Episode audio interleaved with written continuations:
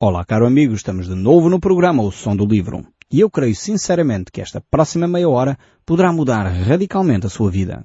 Pois Deus quer falar consigo, mesmo depois de desligar o seu rádio. Eu sou Paulo Chaveiro e nós hoje estamos de volta ao livro de Oseias.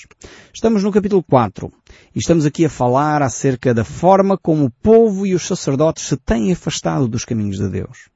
Nós estamos no verso 9 deste capítulo 4. Tem sido um capítulo extremamente interessante. Eu espero que você esteja tão entusiasmado a olhar para estes textos quanto eu, pois estou a perceber cada vez melhor o amor de Deus por nós. E eu espero que você entenda também este amor de Deus para consigo. Um amor que se manifesta de uma forma prática, de uma forma concreta.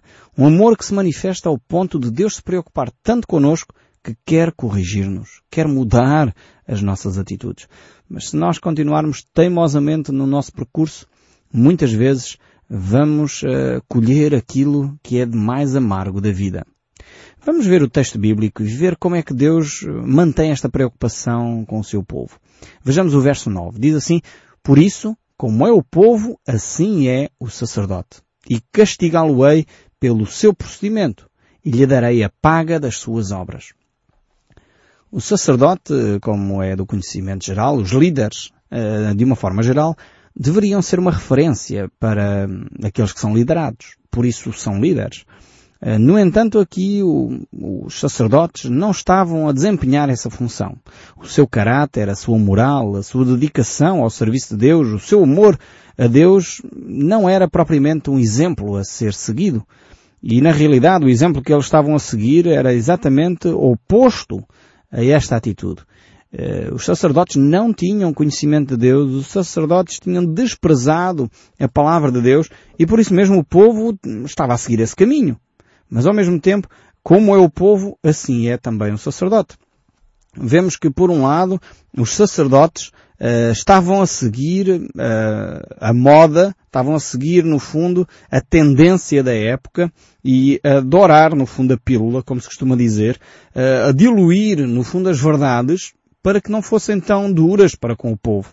E por isso mesmo, os sacerdotes se estavam a conformar com a mentalidade das maiorias. Alguém disse um dia, e eu concordo, não há nada pior do que a ditadura da maioria. Muitas vezes a maioria não está uh, certa. Não estou a dizer que é sempre que não está certa, mas muitas vezes não está certa. E quando nós cedemos à pressão da maioria, uh, por vezes estamos a ceder a coisas erradas. É por isso mesmo que surgem os líderes. Os sacerdotes deveriam ter a frontalidade, a capacidade, a energia uh, espiritual e anímica para mostrar à nação de Israel o que é que era errado. Não era porque toda a gente uh, no mundo de então uh, vivia infiel às mulheres que isso passava a ser correto. Não era porque havia um grande grupo e um lobby de pressão sobre os príncipes e sobre uh, a sociedade uh, na área da homossexualidade que isso passava a ser correto. Não era porque havia um grande grupo de pessoas que estavam a roubar os outros que a corrupção passava a ser correta. Então os sacerdotes deveriam ter a função de dizer e chamar, como se costuma dizer, os bois pelos nomes, dizer o que estava errado, manter essa frontalidade. Mas o facto é que os sacerdotes não estavam a ter essa coragem. Não estavam a ter, uh, no fundo, esse, essa atitude de manter a verdade de Deus acima de todas as coisas, independentemente da opinião da maioria. Então, no fundo, vemos que o mundo estava a influenciar estes homens que deveriam ser santos, que deveriam ser exemplos, que deveriam ser referência. E quando assim é, realmente as coisas começam a correr mal. Uh, Estou-me a lembrar daquele exemplo que a Bíblia também relata no livro do Gênesis, uh, que é Noé. Ele foi realmente um exemplo bíblico de alguém que se manteve fiel apesar das maiorias. A maioria das pessoas naquela época era injusta, era corrupta, uh, era pessoas que se afastavam dos caminhos de Deus, mas no entanto ele manteve-se firme a andar com Deus. Ele manteve-se no caminho da justiça, ele manteve-se na procura da vontade de Deus e por isso mesmo Deus achou neste homem que ele era um homem justo. Aqui vemos no texto de Oseias, no capítulo 4, verso 9, que os sacerdotes viviam de acordo com os padrões do povo. E como era assim o povo, assim eram também os sacerdotes. Eh, e isto era um perigo espiritual. Por isso o apóstolo Paulo, quando estava entre nós, ele disse, não vos conformeis com este mundo, mas transformai-vos pela renovação da vossa mente. Nós não podemos pactuar eh, com os padrões que o mundo oferece.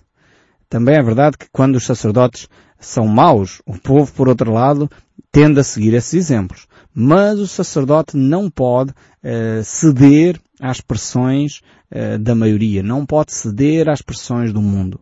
Baixar a qualidade moral, ética uh, de um povo é um perigo tremendo uh, para toda a sociedade. E de alguma forma os sacerdotes, os líderes religiosos deveriam ser essa referência para toda a nação. Alguém disse um dia uma frase interessante, não é problemático quando um barco anda no mar. O problema é quando o mar começa a entrar dentro do barco. E na realidade é a mesma coisa com a vida, com a fé. Não é problemático os cristãos viverem no mundo. O problema é quando o mundo começa a influenciar a vida dos cristãos. Quando o mundo começa a influenciar a vida da igreja. Quando o mundo começa a influenciar as verdades que deveriam ser declaradas pelo povo de Deus e o povo de Deus já não tem coragem de as declarar. Aí temos um problema. A igreja está no mundo, é óbvio que está no mundo. Jesus Cristo disse exatamente isso, não os tires do mundo, mas livra-os do mal. E é aqui que nós temos que fazer este balanço. Nós, como cristãos, temos que amar como Deus ama o pecador, mas rejeitar frontalmente o pecado. Não podemos rejeitar o pecador, atenção. Temos é que rejeitar o pecado. E isto tem que ser muito claro na nossa mente. Infelizmente, às vezes as coisas têm sido confundidas e as pessoas uh, têm rejeitado as pessoas em vez de rejeitar as atitudes. Nós não podemos uh, rejeitar as, as pessoas, mas sim as atitudes. Assim como Deus. Deus ama o mundo de tal maneira que deu o seu Filho unigênito. Mas ao mesmo tempo que Ele deu o seu Filho unigênito, Ele odeia o pecado que este mundo pratica. Então nós temos que ter esta sensibilidade e viver que não podemos, e ver que não podemos eh, conformarmos com os padrões que o mundo oferece. Temos que manter firmes, fiéis àquilo que é a palavra de Deus. É por isso que eu creio sinceramente na importância, no valor, na, na grande mais-valia que é a Igreja se manter separada do Estado, que é para poder eh, continuar a declarar as verdades bíblicas independentemente eh, de quem é o líder político da nação. Quando uma igreja, quando uma comunidade está refém de um partido político, quando está refém de um Estado, ela tem que fazer cedências, não pode dizer mal disto que o Estado está a fazer, não pode dizer mal daquilo, porque na realidade vai perder benefícios fiscais, vai perder benefícios económicos, vai perder isto, vai perder aquilo. Eh, os filhos de Deus têm que estar livres para poder declarar a palavra de Deus independentemente se é popular ou não é popular, se é correto ou não é correto, aos olhos do mundo, nós temos que declarar aquilo que é a vontade de Deus, aquilo que é o amor de Deus, aquilo que é a verdade de Deus para nós podermos viver livres. Porque desta forma é que nós podemos viver efetivamente uh, a liberdade.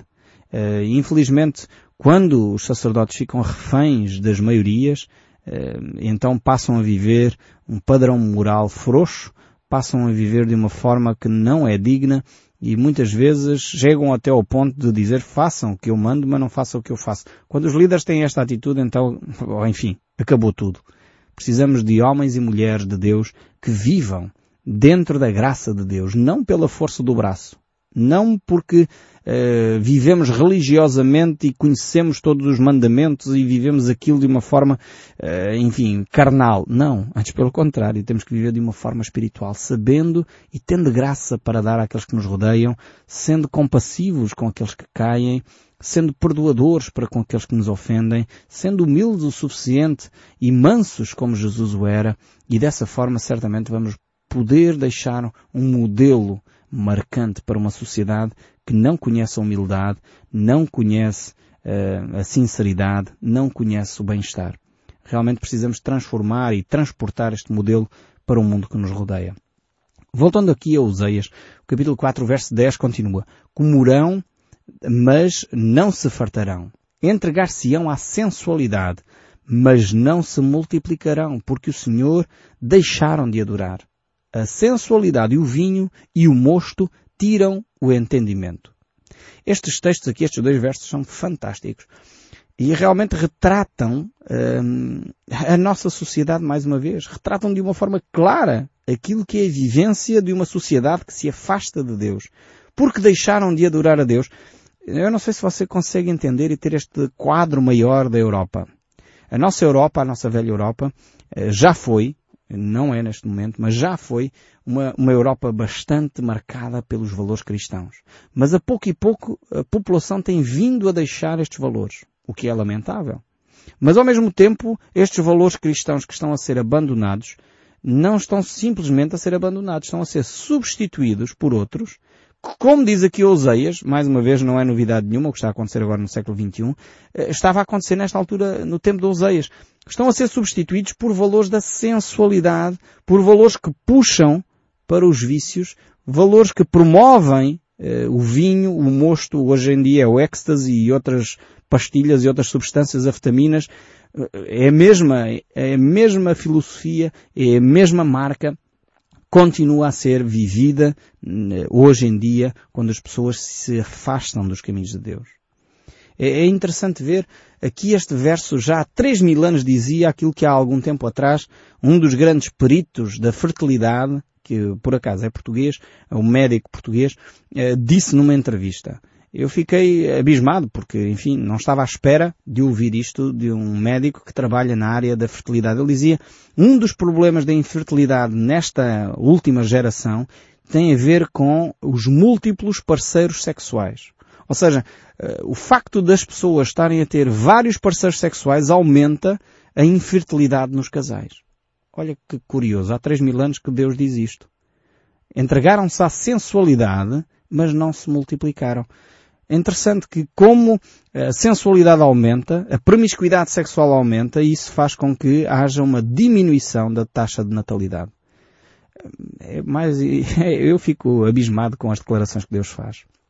Três mil anos passaram e só agora o homem, através das pesquisas científicas, consegue chegar a esta conclusão. Se nós tivéssemos lido a Bíblia com olhos de olhar, olhos de ver, ouvir com ouvidos de ouvir, como Jesus dizia, provavelmente a nossa sociedade seria muito diferente e infelizmente nem nos apercebemos porque é que a infertilidade aumenta na nossa sociedade. Não estou a dizer com isto que todas as pessoas que são inférteis, atenção, não me entendam mal. E aliás estou a citar um médico, não fui eu que disse esta, a pesquisa não é minha. Mas para todos os efeitos eu não estou a dizer, eu creio que não era isso que esse médico também estava a dizer, que todas as pessoas que sofrem de infertilidade foram promíscuas sexualmente. Não, não creio que fosse isso que ele estava a afirmar. Mas há uma ligação direta com a infertilidade e a promiscuidade sexual. E depois há aqui algo interessante ainda no verso 11, diz, a sensualidade, o vinho e o mosto tiram o entendimento. E é um facto. A gente começa a analisar e as pessoas que estão envolvidas uh, com pornografias, uh, pessoas que estão envolvidas com erotismo, pessoas que estão envolvidas, começam a ficar com as ideias, a gente pergunta, mas de onde é que saiu isto? Uh, sabemos como a feira do sexo que andou por aí eh, em Barcelona, agora está infelizmente em Portugal, já moldou a mente das pessoas. Aquilo que era errado há 50 anos atrás passou a ser normalíssimo. Há 50 anos atrás, eh, uma mini saia foi uma guerra para que as mulheres pudessem andar de mini saia e de biquíni. Hoje em dia, em Barcelona, é permitido já por lei andar todo nu na rua e já não é crime. E hoje é normalíssimo isto. A sensualidade, o vinho e o mosto entorpecem o entendimento. E quem contesta isto vai ser então, é um atrasado, é uma pessoa que é quadrada, é uma pessoa que não está aberta às novidades. Isto já acontecia há 3 mil anos, não é novidade nenhuma. Portanto, estamos a, a rever o cenário, estamos a, a repetir a mesma, os mesmos erros. E infelizmente não nos apercebemos como a sensualidade, o vinho e o mosto estragam, destroem as civilizações. E é só olharmos. Nós se tivéssemos uma, um certo cuidado a analisar as civilizações, nós teríamos nos apercebido como este tipo de comportamentos levou civilizações ao, ao desaparecimento. Lembrem-se do, do, dos impérios romanos, babilónicos, gregos, os grandes impérios mesmo uh, na América Latina. Os maias, os aztecas, foram impérios que foram destruídos quando começaram a caminhar para a idolatria, para os sacrifícios humanos e para a sensualidade e o abuso e a dependência de substâncias, seja álcool ou drogas. A nossa sociedade está a caminhar a passos largos para desaparecer. E penso eu que se continuarmos nesta toada, a Europa irá desaparecer como tal será de novo invadida, se calhar, por um, pelos países africanos ou pelos países asiáticos e será conquistada dessa forma. Não mais agora, se calhar, por guerras, porque hoje em dia já não está na moda as guerras, mas não nos surpreendamos se aparecer por aí.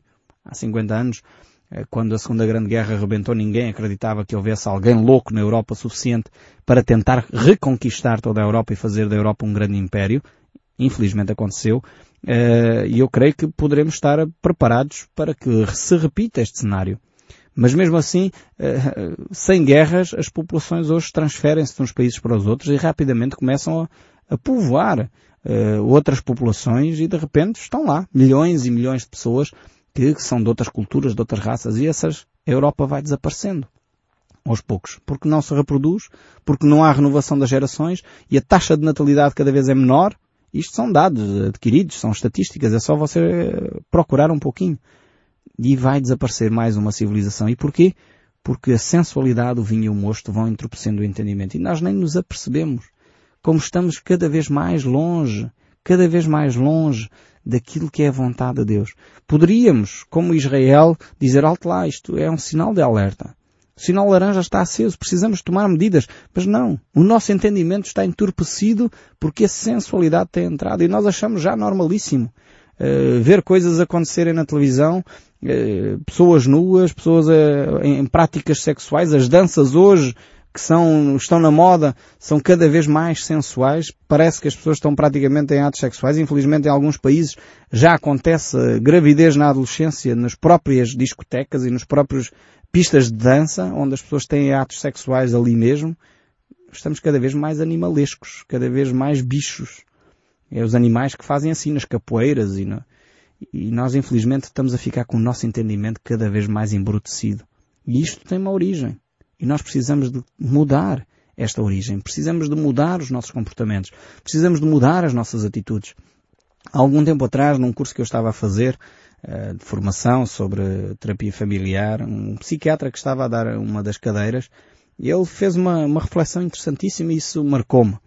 Eu fiquei com aquela gravada. Ele dizia a certa altura que há uns anos atrás, Uh, portanto, ele era psiquiatra, imagino que ele sabia bem o que estava a dizer. Uh, a homossexualidade era considerada uma doença do foro psiquiátrico. Portanto, há uns anos atrás era considerada uma doença do foro psiquiátrico. Mas hoje em dia, quem diz que isso é errado, não estamos a dizer com isto que vamos discriminar as pessoas, mas que diz que esse comportamento é errado, é que já é homofóbico. Hoje em dia, quem tem fobias é aqueles que manifestam que esse tipo de comportamento é um comportamento errado. E esse psiquiatra ainda ia mais longe. Ele dizia, hoje é considerado errado, é, enfim, a população fica bastante sensibilizada com isso e age contra esse tipo de comportamento, contra a pedofilia. Ele dizia, não esperem muito, se calhar daqui a algum tempo as pessoas vão achar que a pedofilia é normal e aceite. Eu quando ouvi isto eu fiquei, enfim, aterrado por este psiquiatra estar a fazer esta reflexão. Mas na realidade não precisou muito tempo depois desta declaração ser feita para começar a haver manifestações no centro da Europa a favor da pedofilia, dizendo que as crianças têm o direito à sua sexualidade. Realmente, a sensualidade entorpece o entendimento e parece lógico o que está a ser dito. Parece que tem, faz sentido aquelas questões. Aqueles argumentos parecem ser uh, sábios, parece ter algum quê de sabedoria, um fundo de verdade. Realmente a sensualidade, o vinho e o mosto entorpecem o entendimento. E as pessoas vão nessa. Correm nessa linha, seguem nessa mesma mentalidade. Porquê? Porque de facto a sensualidade vai entorpecendo as nossas capacidades de refletir, de percebermos aquilo que é correto, aquilo que é errado, aquilo que deveria ser vivido de uma forma intensa. Mas prosseguindo aqui o texto bíblico, ele diz, verso 12, O meu povo consulta o seu pedaço de pau e a sua vara lhe dá a resposta, porque o espírito de prostituição os engana. E eles, prostituindo-se, abandonam o seu Deus. Sacrificam sobre os seus cúmulos dos montes e queimam incenso sobre os outeiros, debaixo dos carvalhos, dos chopos e dos trebintos, porque é boa a sua sombra. Por isso vossas filhas se prostituem, as vossas noras adulteram. Não castigarei as vossas filhas que se prostituem, nem as vossas noras quando adulteram. Porque os homens mesmo se retiram com as meretrizes e com as prostitutas cultuais sacrificam, pois o povo que não tem entendimento corre para a sua perdição. Deus aqui faz agora uma reflexão e mostra que Uh, por um lado, a idolatria, como isso perverteu os princípios, quebrando os princípios espirituais, tudo começa na espiritualidade. Quando ela é quebrada, então a prostituição, a pornografia, o adultério, a infidelidade começa a ser uma praga, começa a afetar toda a sociedade. E Deus diz que aqui já não vai mais castigar eh, as prostitutas, não vai castigar as adultas, porque os próprios homens adulteram e se prostituem. Então, porque é que se os homens podem fazer, as mulheres não podem fazer? E esta é a lógica, infelizmente, que vai reinando na mente das pessoas. Os direitos iguais. Então, em vez de levantarmos a moral, ficarmos com um padrão mais elevado, não, baixamos ao mesmo nível. E infelizmente tem sido assim ao longo de várias gerações. Se os homens podem fumar, as mulheres também podem fumar, têm o mesmo direito. Então as pessoas morrem com câncer do pulmão, mas isso não faz mal nenhum. Interessa é termos os mesmos direitos. E infelizmente esta tem sido a mentalidade de muitos povos. Deus mostra aqui que esta é a mentalidade do povo de Israel já há 3 mil anos atrás. E eles abandonaram a relação com Deus. O povo não tem entendimento, eles correm para a perdição. E no verso 15 ainda diz, ainda que tu, ó Israel, queres prostituir-te, contudo não faças culpado a Judá, nem venhas a Gilgal, não subais a Bet-Aven, nem jurais dizendo, viva o Senhor. Veja que Deus avisa o povo de Israel, pelo menos não contaminem o povo de Judá. E o verso 16 diz, como vaca rebelde se rebelou Israel, será que o Senhor a apacenta como um cordeiro em vasta campina? Aqui Deus faz uma comparação dos animais eh, entre Israel e Judá. Que, eh, e depois diz, Efraim está entregue aos ídolos. É deixá-la. Ela segue o seu caminho. Verso 18. Tendo acabado de beber, eles se entregam à prostituição. E os seus príncipes amam apaixonadamente a desonra. Vejam bem a corrupção mina os aspectos uh, sociais a todos os níveis. A vida espiritual, a vida política, a vida social, os príncipes uh, amam apaixonadamente a desonra. Já não têm uh, realmente vergonha daquilo que é errado, não têm pejo, fazem tudo uh, às claras, como se costuma dizer. E as pessoas chamam isso não ser hipócritas.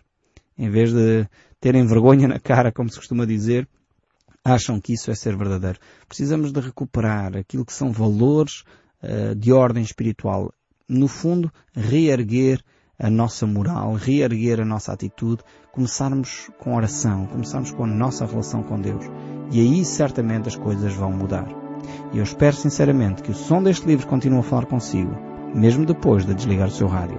Que Deus o abençoe ricamente e até ao próximo programa.